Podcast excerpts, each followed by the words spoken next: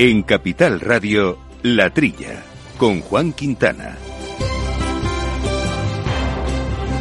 Muy buenos días, gente del campo, y buenos días, amigos del campo y de sus gentes. Bienvenidos en esta época tan, tan calurosa a este espacio, como siempre, agricultura, de alimentación, de ganadería, de asuntos agroambientales, ya en pleno mes eh, de verano, en plena época estival, y con los campos que arden, lamentablemente, algunos de ellos, nuestras zonas forestales eh, también, sin duda, igual que nuestra vecina Portugal, pero esa es otra cuestión, porque hoy hay asuntos que vamos a tratar aquí con eh, Laura Eras, que ya nos acompaña en los micrófonos. Laura, muy buenos días. Muy buenos días a todos y con Jorge Zumeta al mando de los controles eh, técnicos que hace posible este programa, porque decía han sido temas eh, calentitos los que ha habido esta semana, desde la conocida inflación y cómo está afectando este encarecimiento a nuestra cesta a la compra de los productos agrarios, un tema del que hablaremos ahora en profundidad.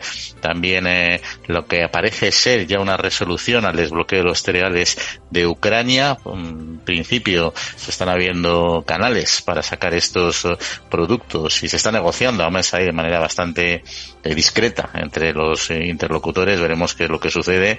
Y también en asuntos que hemos visto en otros eh, programas como es la aplicación de la nueva norma eh, de recursos fitosanitarios que se está pidiendo que se retrase, un asunto bastante relevante y también la cuestión eh, del plástico, los impuestos que tanto preocupan en el plástico de los envases de plástico al sector alimentario que está pidiendo también retrasar eh, al menos durante un año su aplicación. En fin, estas y otras cuestiones que vamos a ir desbrozando poco a poco, pero también con dos temas que queríamos conocer hoy más en profundidad.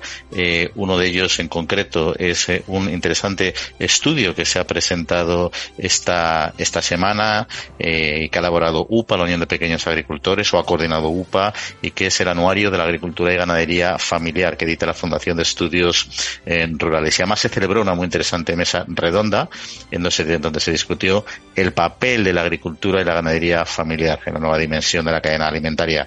Eh, contaremos con el coordinador de esta mesa y además colaborador habitual de este programa, que es Eduardo Moyano, que es investigador del sí, ya saben ustedes, y experto en temas agrarios eh, y rurales. Y también eh, recientemente se aprobó o se publicó en el Boletín Oficial del Estado la nueva norma que regula las ayudas del Plan Renove para maquinaria agrícola, un plan cuyo plazo eh, para presentar solicitudes concluirá el 15 de septiembre, que tiene novedades que se va a ver también completado con el plan de recuperación, transformación y resiliencia, que tendrá impacto también en el mercado de la maquinaria.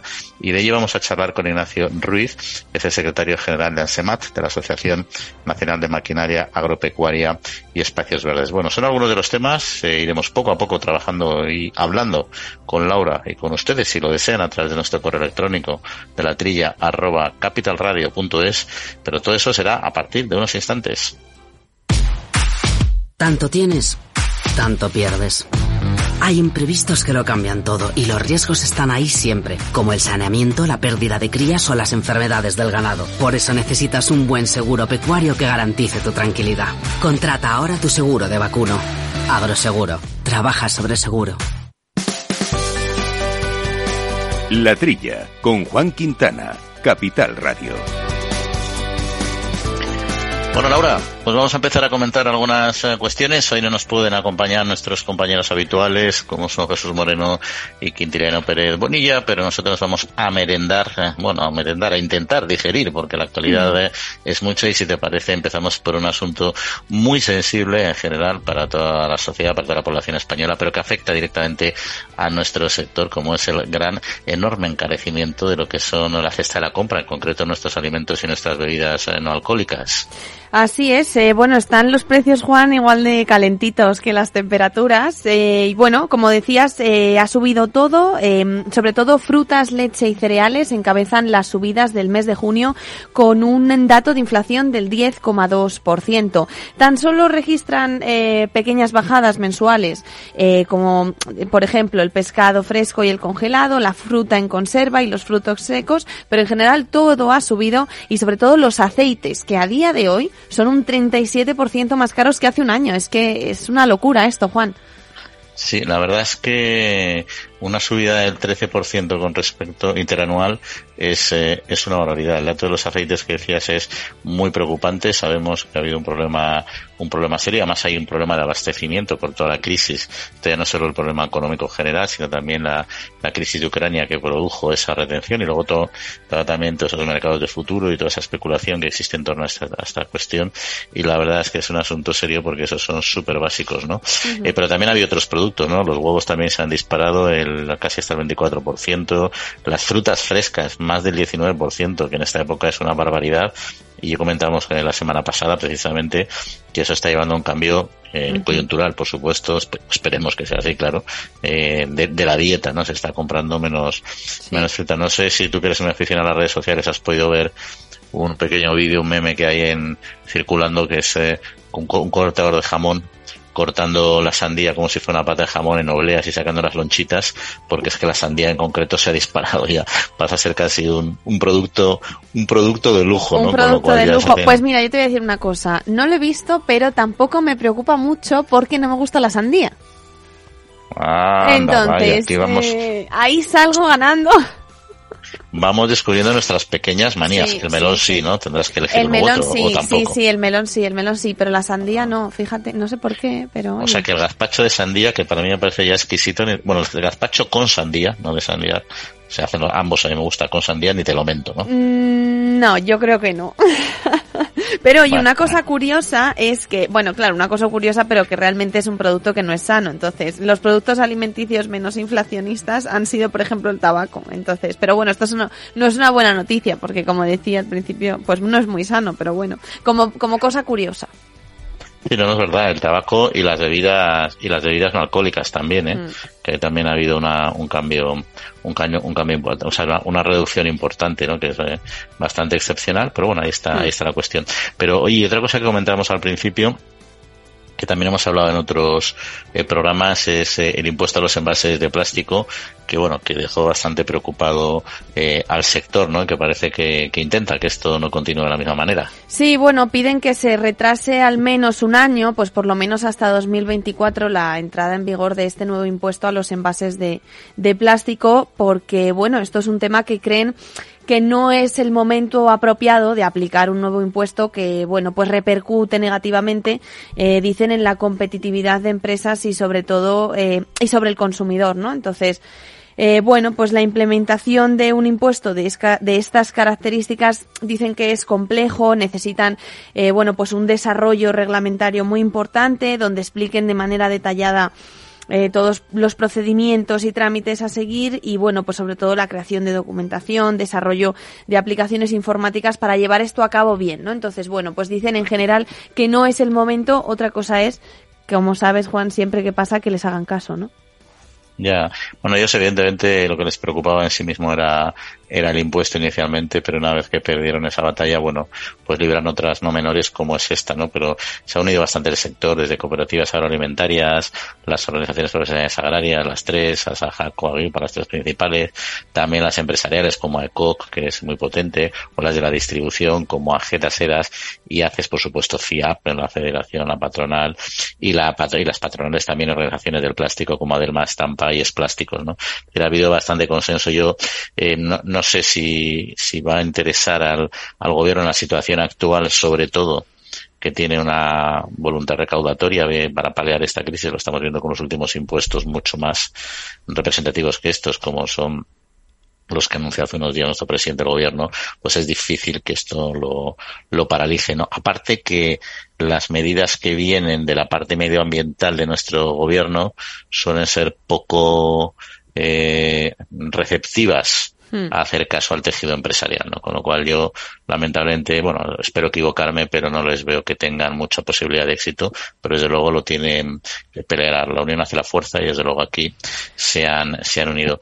Bueno, y lo que sí que parece que de alguna manera se está desatascando es el problema, el gran problema del cereal ucraniano, sobre todo el ucraniano que estaba ahí bloqueado en sus silos sin poder, eh, sin poder salir. Se han intentado muchas formas alternativas a lo largo de estas semanas pero parece que ya podemos respirar o vamos a poder respirar en breve. Esperemos que así sea. Así es. El gobierno de Ucrania ha logrado dar salida a 16 barcos eh, cargados de cereales. Bueno, no todo van a ser malas noticias y espera eh, resolver más o menos en una semana pues el atasco de buques que se han producido en otras zonas. Eh, más de 90 barcos esperan actualmente su turno para ingresar en los puertos ucranianos en la zona conocida como el canal de Sulina y hasta 135 embarcaciones que, que están en la parte rumana de esa vía fluvial. Así que, bueno, pues lo que decía Juan, no, no siempre vamos a estar contando malas noticias, ¿no?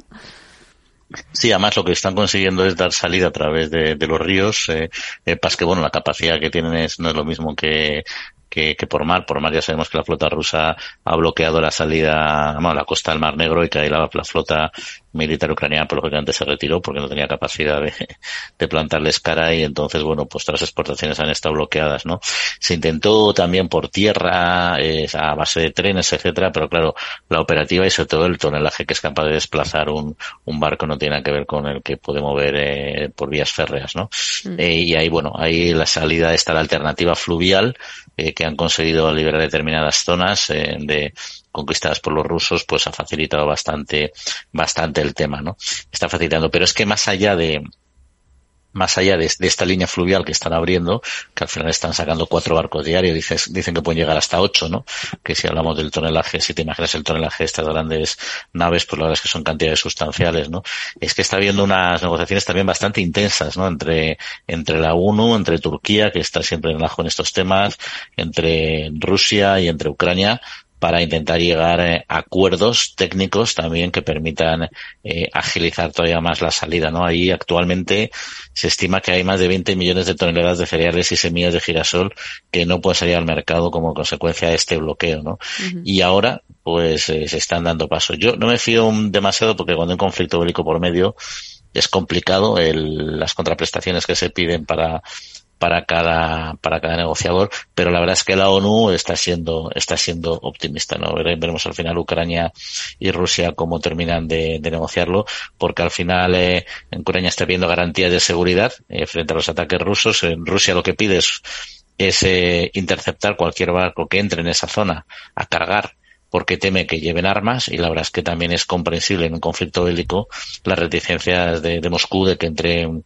de que entren naves a, hasta Ucrania eh, con, con, el pretexto, aunque sea un pretexto objetivo necesario y razonable, de, de cargar cereal. ¿no? Mm. O sea que el conflicto ahí está un poquito en el hilo, pero bueno, como tú decías, una esperancita que nunca que nunca está sí no y sobre todo que esperemos que sigan adelante porque oye pues no olvidemos que se ha estado hablando sobre todo en estos últimos meses pero que Ucrania es uno de los principales exportadores que no nos cansamos de decirlo de grano del mundo y oye pues su escasez podría provocar en pocos meses una grave crisis alimentaria global que que oye, esto hay que tenerlo en cuenta y ya se lleva teniendo en cuenta muchos meses, pero hay que recordarlo siempre porque es que es muy importante. Y, y, ya, y, y, ya está teniendo impacto, ¿no? Sí, no ya está haya, teniendo impacto. No es que, que vaya a producirlo, sino que ya la crisis alimentaria eh, está crece, está, sí. está por todo lo alto por la, por la energía y por otras muchas cuestiones.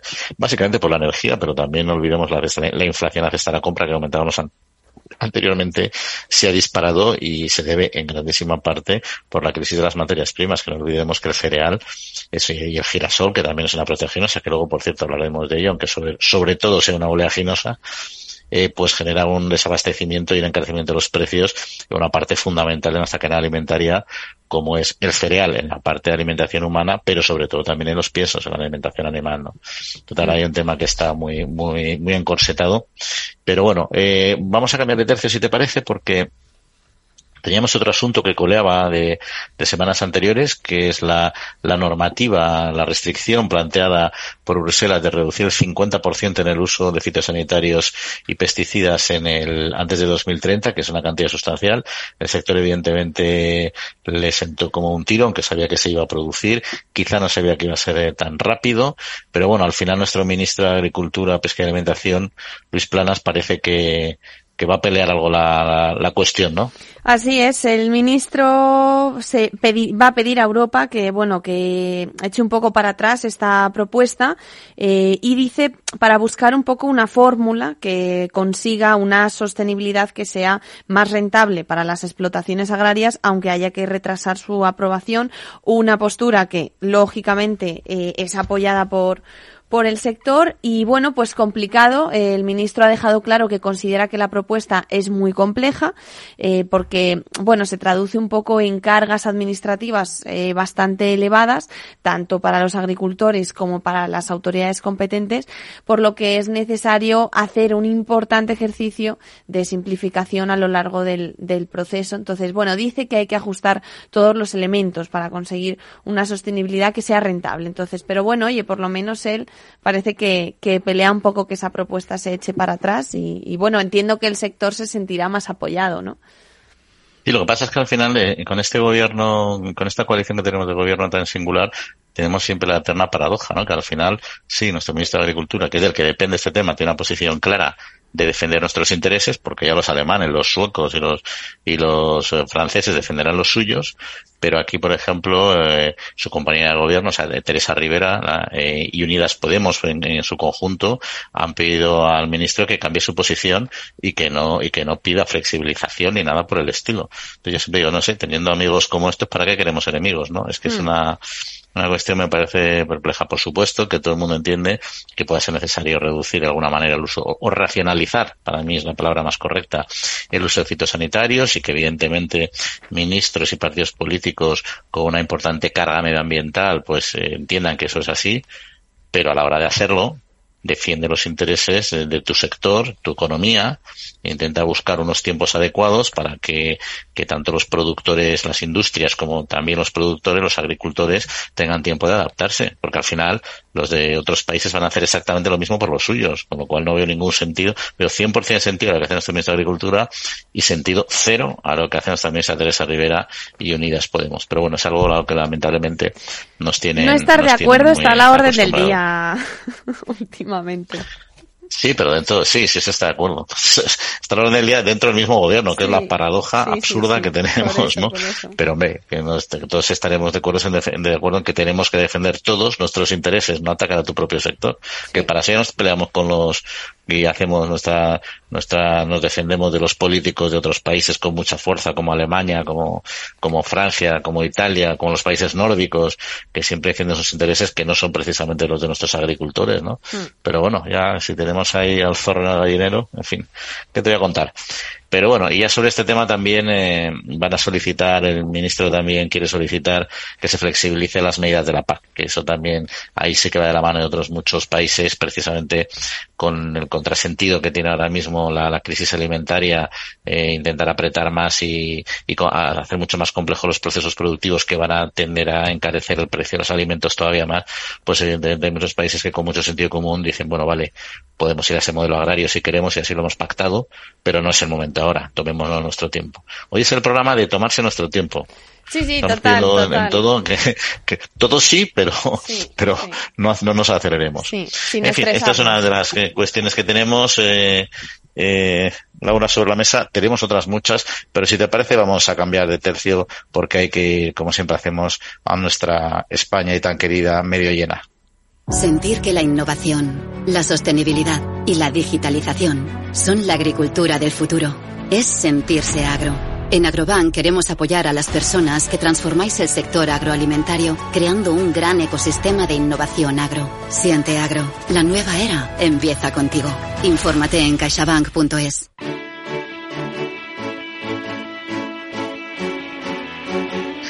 Pues hoy en la España medio llena nuestro compañero Pablo Madribuelo nos va a llegar de viaje por nuestra Galicia rural, muy bien acompañados, eso sí, por su invitada, un viaje que yo creo que vamos a hacer en un vehículo un poquito especial.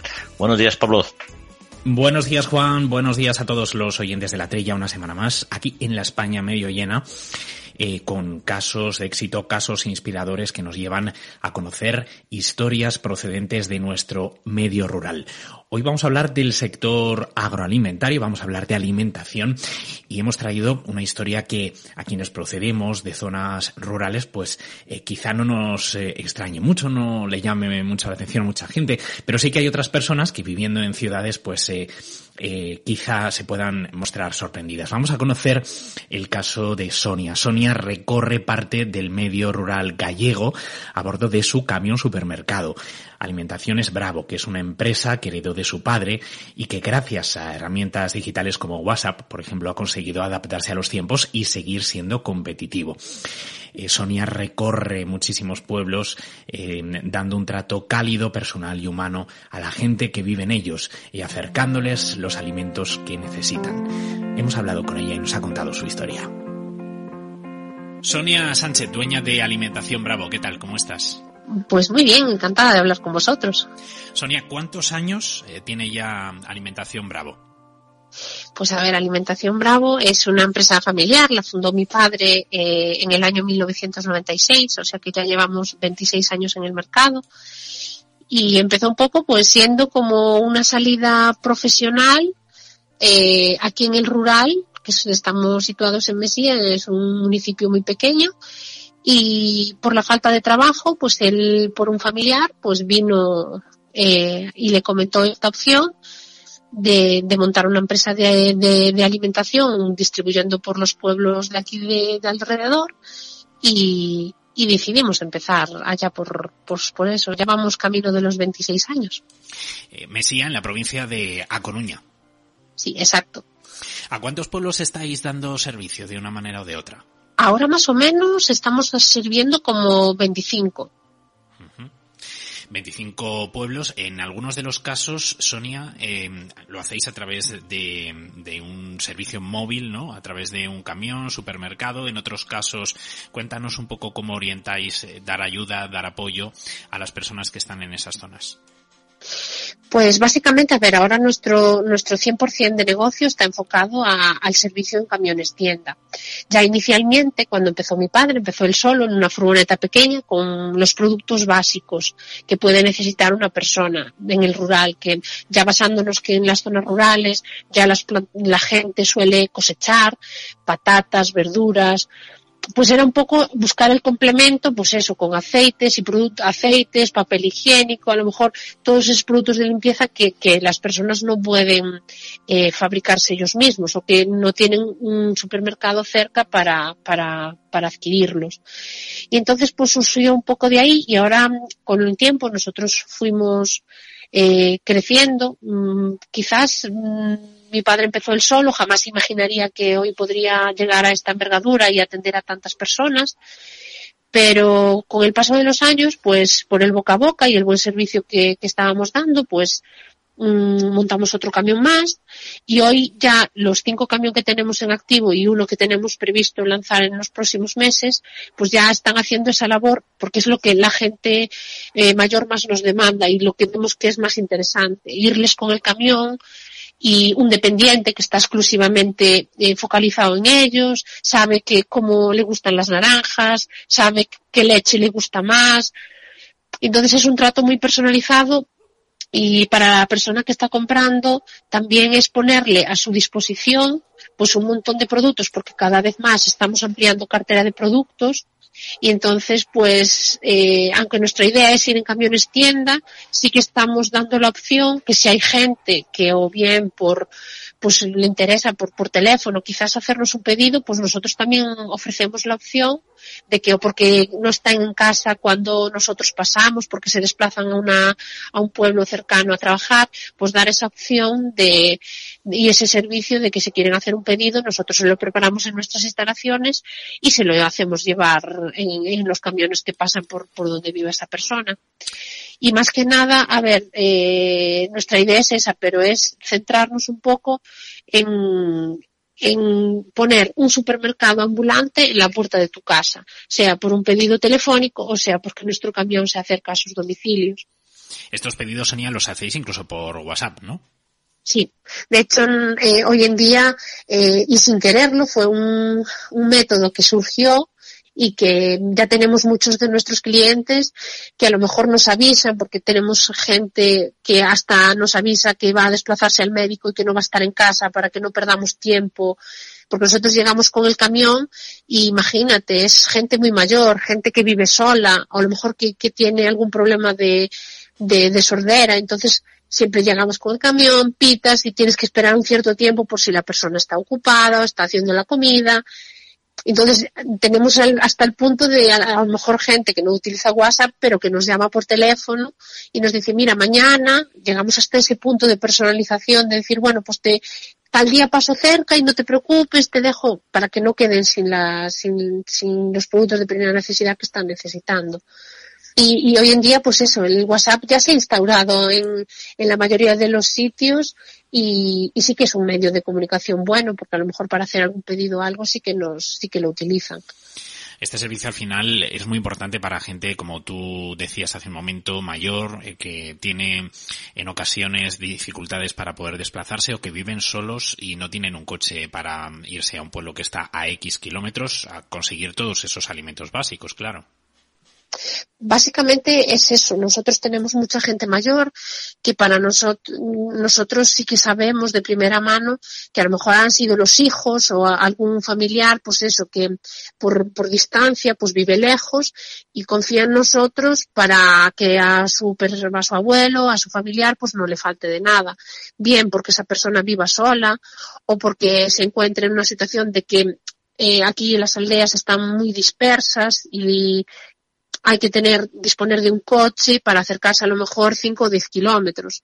Después también tenemos otro perfil de gente que por comodidad, simplemente porque tienes la compra de tu casa sin un ahorro de tiempo, no tienes que desplazarte. Entonces, claro, también se juntan varios factores que sí que hacen que la gente apueste por nosotros y que apueste por nuestro servicio porque lo sigamos manteniendo.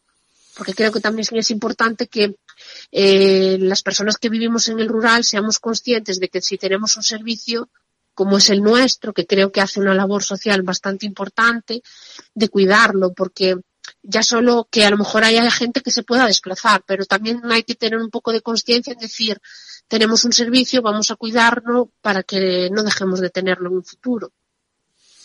¿Hay algún cliente que mm, a ti te toque especialmente la fibra sensible o que de alguna manera a ti te emocione porque ves que realmente, verdaderamente estáis siendo indispensables para, para él o para ella? Tenemos muchos. Yo, de hecho, a ver, mi padre empezó hace 26 años, eh, tengo 36, te puedes imaginar que hay gente que me conozca siendo una niña.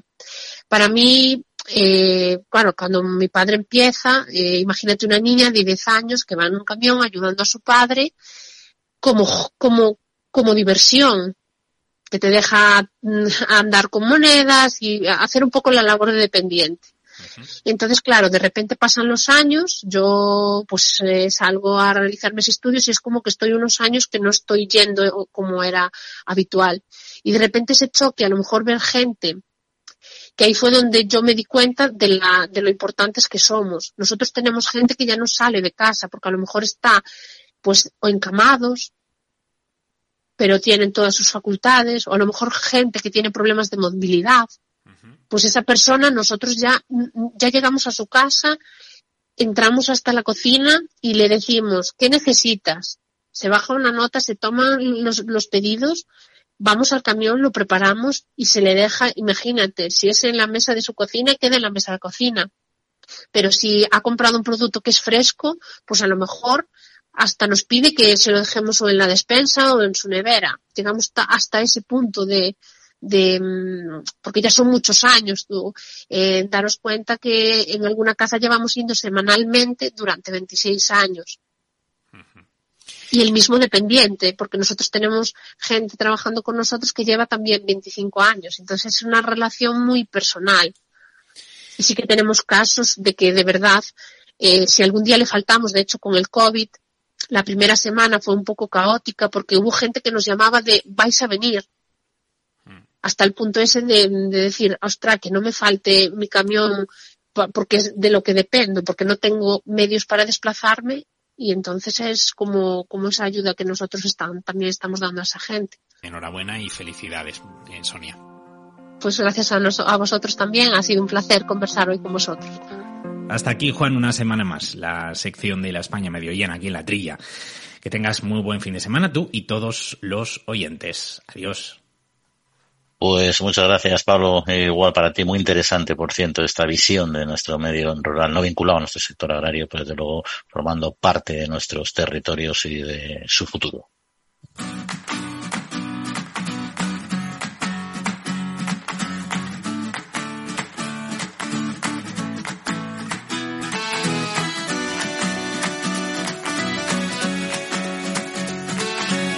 La Trilla, con Juan Quintana, Capital Radio.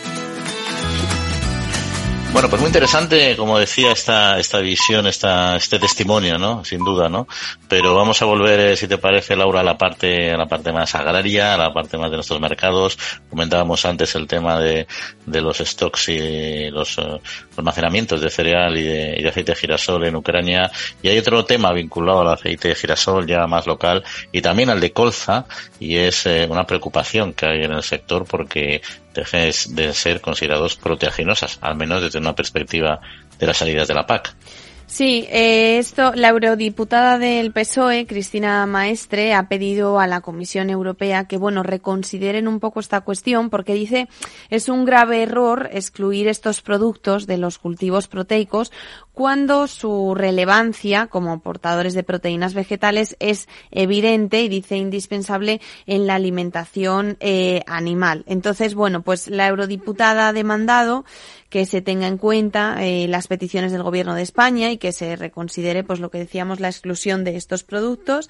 Y bueno, pues no se tiene muy claro qué se va a hacer. Esta decisión de la Comisión Europea ha provocado, bueno, un poco terremoto en el sector, eh, que denuncian que no solo futuras pérdidas, eh, sino un frenazo a la recuperación de estos cultivos. Entonces, bueno, pues es un tema, es un tema complicado. Sí, es complicado además porque la Dirección General de Agricultura de la Comisión Europea ya ha dicho que no lo ve, no lo ve nada claro, ¿no? ¿Qué es lo que hay que hacer? Y así lo interpretan ellos, ¿no? Hay comunidades autónomas, por ejemplo, que son clave en estos productos, eh, donde ya han cuantificado, ¿no? Lo que supondría que desaparecieran estas ayudas, estas ayudas acopladas, ¿no?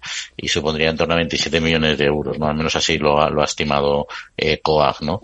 Pero al final, mm, es, la verdad es que es un problema porque es una ayuda que se percibe regularmente y, y con la que los agricultores y profesionales del campo planifican sus siembras y sus eh, y su actividad económica, pero es que es un es un tema un poco delicado también, ¿no? Porque si te fijas, en, en principio son ayudas eh, como cultivo proteico, pero también es verdad que si vas a, a datos de, de, cómo se utilizan o para qué se utilizan estos, uh, estos cultivos, estos productos, al menos según los que han publicado recientemente la, una, la, la TIE, que es una federación de, de ONGs ambientalistas, pues mucha parte de esos, de esos cultivos no va a, a, a, pienso animal, como bien decías, como, como elemento proteico, sino que va a otros usos mm. más de tipo industrial o de, o de servicios. Mm, así es.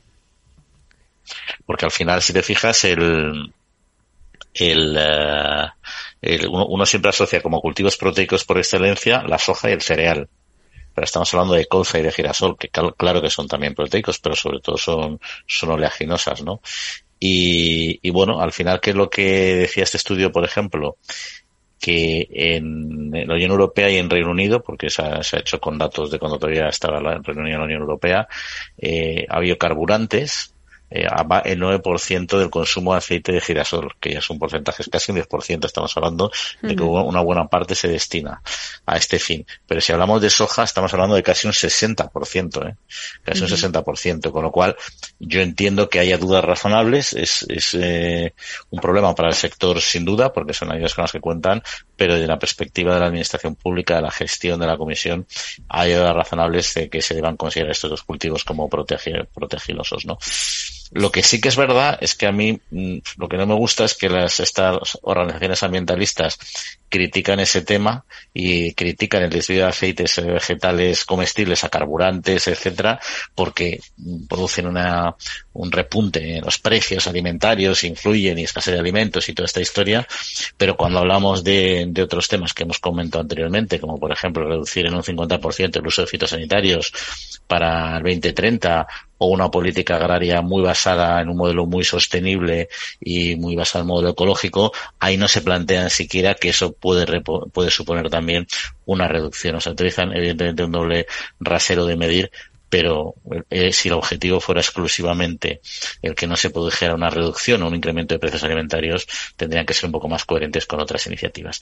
Pero bueno, así está el tema, veremos qué decide la Comisión. Yo creo que, que va a ser un asunto complicado para, para el sector porque ya se ha posicionado y no se les ve muy por cambiar el, el tercio. Nosotros sí que vamos a hacer cambiar el tercio, si parece, Laura, porque la Organización Agraria UPA celebró esta semana precisamente la presentación de, de un histórico anuario que es de la agricultura y la ganadería familiar, que edita además la Fundación de Estudios Rurales. Y en el evento además se celebró una pues muy interesante mesa redonda en donde se discutió el papel de la agricultura y la ganadería familiar en la nueva dimensión de la cadena alimentaria, que fue moderada por un muy bien conocido eh, compañero de nuestro y de este programa, que es Eduardo Moyano, que es investigador en el Instituto de Estudios Sociales Avanzados del Consejo Superior de Investigaciones eh, Científicas. Eduardo, muy buenos días.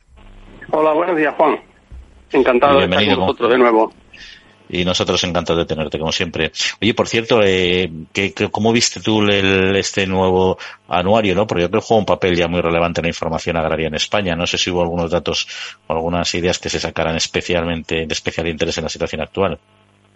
Bueno, el anuario ya es el número 29 de la serie, ¿eh? con lo cual que damos por plenamente satisfecho al que hayamos llegado a este número con un anuario que se ha convertido en una referencia importante como medio de divulgación científica para los temas agrarios y rurales.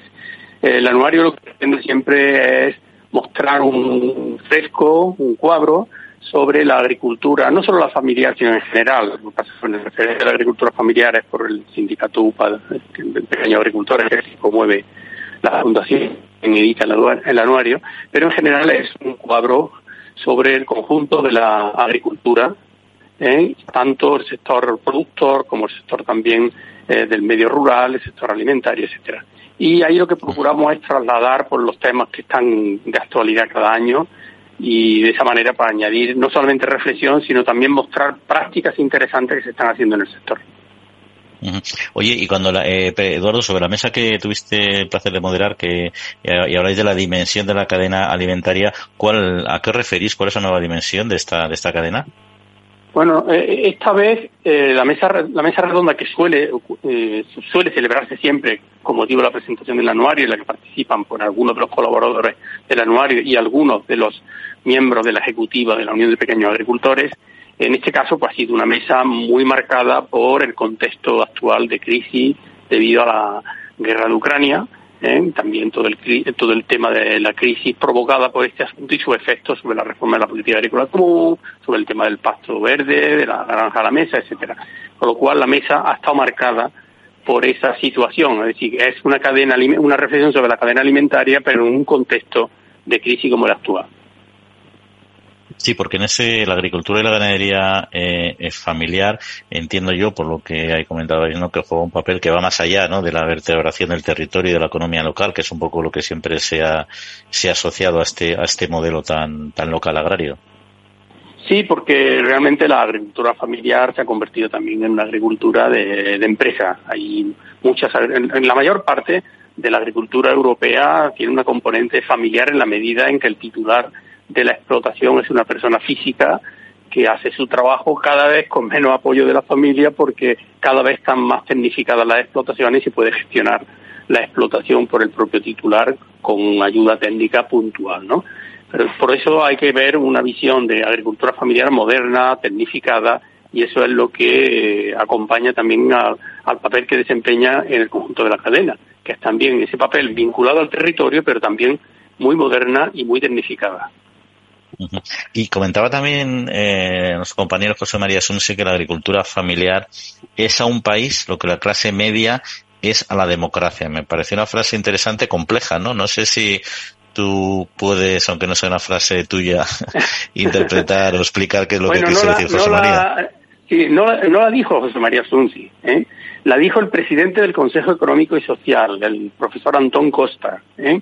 a la hora de hacer el saludo de bienvenida a la sede del Consejo Económico Social después de tres años sin haberlo podido celebrar allí. Entonces el profesor Antón Costa lo que hizo esa reflexión de cómo la, desde ese punto de vista la empresa familiar agraria es equivalente un poco a la clase media para una democracia. ¿no?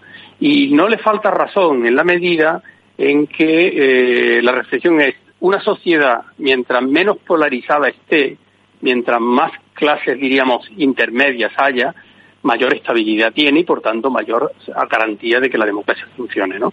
Y eso lo traslada al conjunto de la sociedad y se traslada también al conjunto del sector agroalimentario. En la medida en que en el sector agroalimentario haya pequeñas, medianas explotaciones tecnificadas, eficientes, modernas y menos polarización entre grandes empresas y pequeñas agricultoras marginales, pues mejor funciona el sector agroalimentario. Eso es lo que ha venido a decir el profesor Antón Costa. Y abordasteis también la cuestión de, del cambio climático, ¿no? que se ponía sobre la mesa también la, cuestión de si era generaba o estaba alterando lo que es la producción de alimentos a nivel global, ¿no? Eh, de manera estable, ¿no? ¿Es, es, ¿Es, así realmente? ¿Debemos de estar preocupados con este cambio de modelo productivo, supuesto cambio de modelo productivo debido al cambio climático?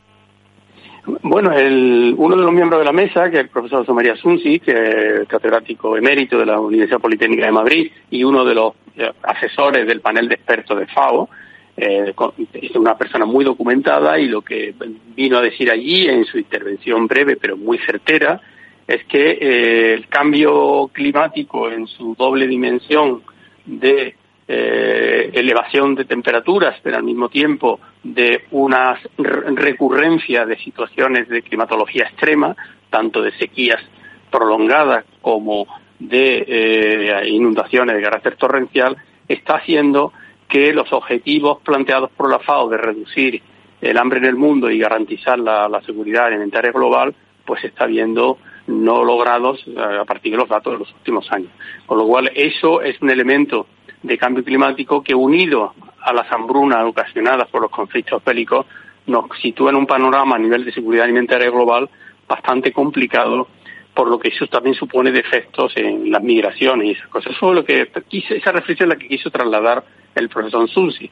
Luego Ricard Ramón, el funcionario de la Comisión Europea, eh, que estuvo allí para plantear cómo la Unión Europea está siendo sensible a todos los, los cambios en el contexto de crisis a través de flexibilizar de alguna manera lo que es la, aplicación del documento estratégico del Pasto Verde y de la estrategia de la granja a la mesa, pues creo que fue un buen complemento en un debate que me pareció muy interesante.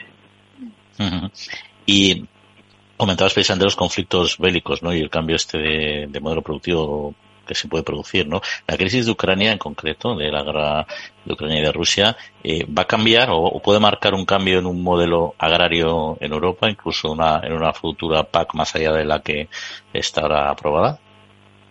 Bueno, el contexto va a depender mucho mm, de, cómo se, se, prolongue o no la guerra. Es decir, el profesor Sunsi plantea otro escenario. Si es un escenario corto, de una guerra que termine en otoño, por ejemplo, pues la cosa, los efectos son evidentemente negativos, pero no son graves, ¿no? El problema es si la guerra se prolonga, se prolonga más allá de otoño, que se metan en las producciones del año que viene, y eso va a originar una serie de problemas que pilla de alguna forma la Unión Europea en una situación con dificultades de reaccionar a corto, a corto y medio plazo en cuanto al abastecimiento de, cereales y al tema también de la producción de fertilizantes. Como sabemos, eh, Europa es muy dependiente de los fertilizantes externos debido precisamente al tema energético. ¿no? Y entonces depende de, cómo se prolonga ese escenario de guerra, pues los efectos van a ser uno u otro. Lo que no cabe duda es que eh, la situación de crisis provocada por la guerra, pero también por todo el tema del cambio climático, lo que nos va a hacer eh, plantear en la Unión Europea, como se ha hecho también con el tema de la pandemia, es que hay necesidad de asegurar un mayor eh, autoabastecimiento en temas de productos básicos y la alimentación es básica y por tanto la Unión Europea se tiene que plantear eso, ese autoabastecimiento, sin tener que renunciar a ese objetivo también de largo plazo, porque hay que eh, ver un poco cómo conciliar el corto plazo, el medio y el largo. Ese objetivo de largo plazo de que hay que luchar contra los efectos del cambio climático porque son los, los agricultores y la agricultura europea la primera afectada por eso.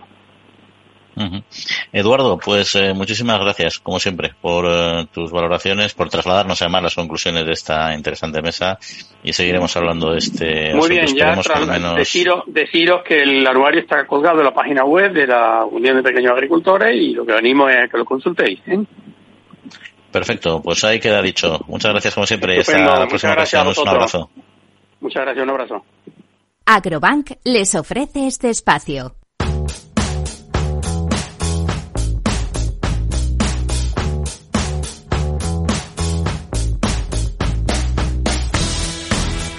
La Trilla, con Juan Quintana, Capital Radio.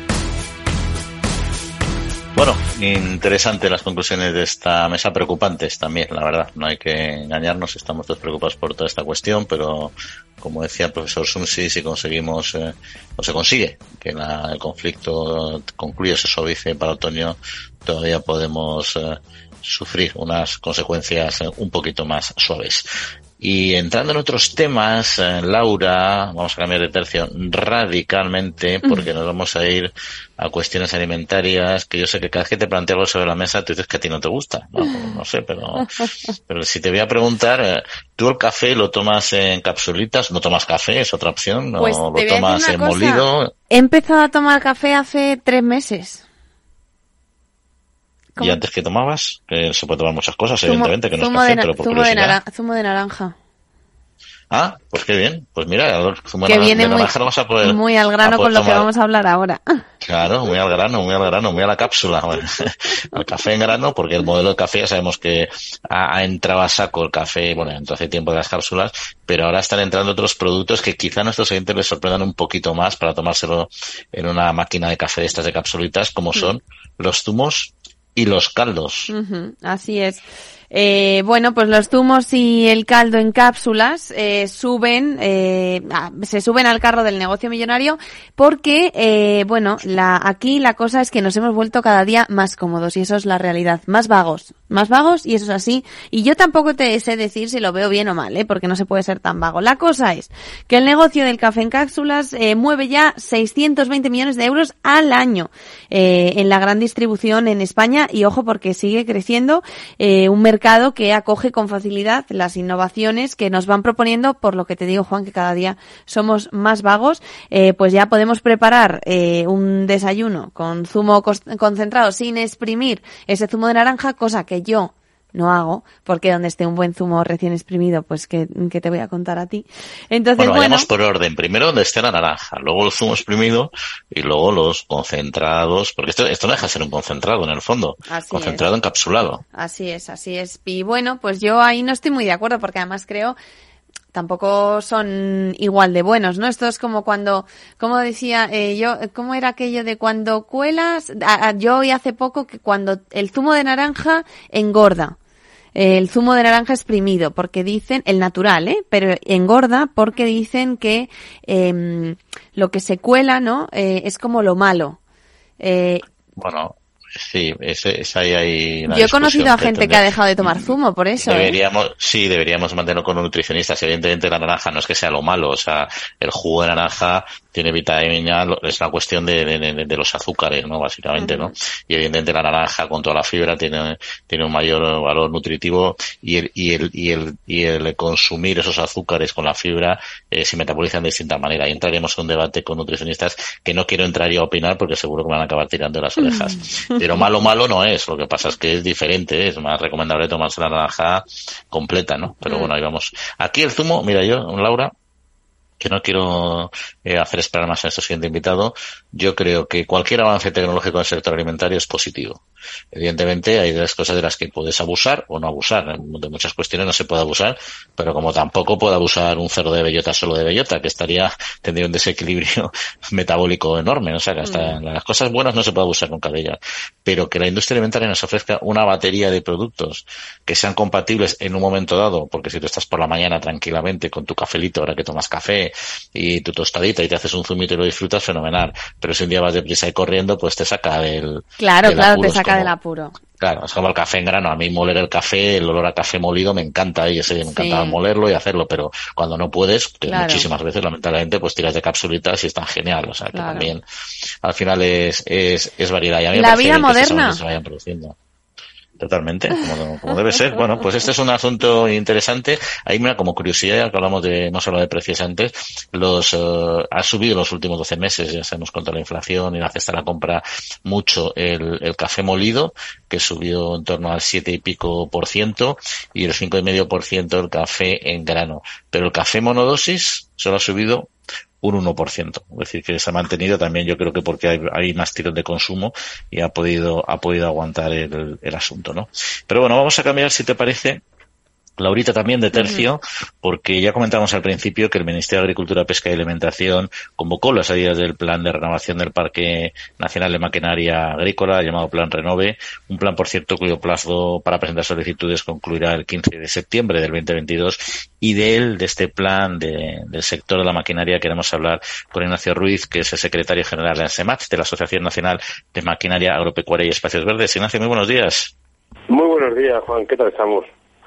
Pues eh, acalorados este fin de semana, como no, como casi todos, pero, pero aguantando el tirón. No sé si a vosotros os ha acalorado mucho este, este plan, porque parecía que iba a estar dotado con más eh, presupuesto. Eh, no sé si os ha quedado, os habéis quedado satisfechos con en principio con la dotación presupuestaria. Pues no, llevamos, llevamos ya desde el año pasado reclamando un, un, incremento del presupuesto que no solamente nos llega, sino que encima nos quitan dinero para dárselo a otra línea de ayudas, a los avales, que está bien, que no, no, no nos parece mal, pero que obviamente cuando, cuando vemos que los renoves anteriores necesitaban más presupuesto porque estaban teniendo mucho éxito, porque estaban ayudando mucho a los agricultores a invertir y de repente te quitan dinero, pues obviamente no sienta del todo bien, ¿no? Entonces, ese es uno de los problemas, pero el que es el que vemos como más problemático este año ha sido el retraso que ha tenido la publicación de la convocatoria y la puesta en marcha del, plan de este año. Y en cuanto a la orientación, más allá del presupuesto, porque cada año un poco dan prioridad a un tipo de máquinas u otro. Eso lo vemos, lo vemos bien porque, a ver, lo vemos bien, en cualquier tipo de subvenciones, siempre que se dé va a haber pros y contras. O sea, año tras año vamos analizando los requisitos y las conclusiones o, el, o cómo ha sido el, tipo de solicitante y el tipo de máquina y la comunidad autónoma donde más se ha dado las ayudas. Lo vamos analizando y vamos viendo que hay cosas que hay que cambiar y que siempre que cambies algo va a salir algo perjudicado. Pero lo que tenemos muy claro es que la decisión del Ministerio de dividir el presupuesto en dos, de forma que sean dos, dos líneas presupuestarias transvasables, que sea una parte para las sembradoras de siembra directa y el resto para el resto de máquinas, puede ser una medida muy positiva, porque en años anteriores los resultados han sido muy claros que el plan Renove, lo decíamos siempre, el plan Renove era ayudas a las sembradoras de siembra directa porque eran las que copaban prácticamente la totalidad del presupuesto. Entonces, el, el haberlo dividido de esa forma e incluso añadir nuevas máquinas para promocionar la inversión en, esas nuevas tecnologías, lo vemos positivo.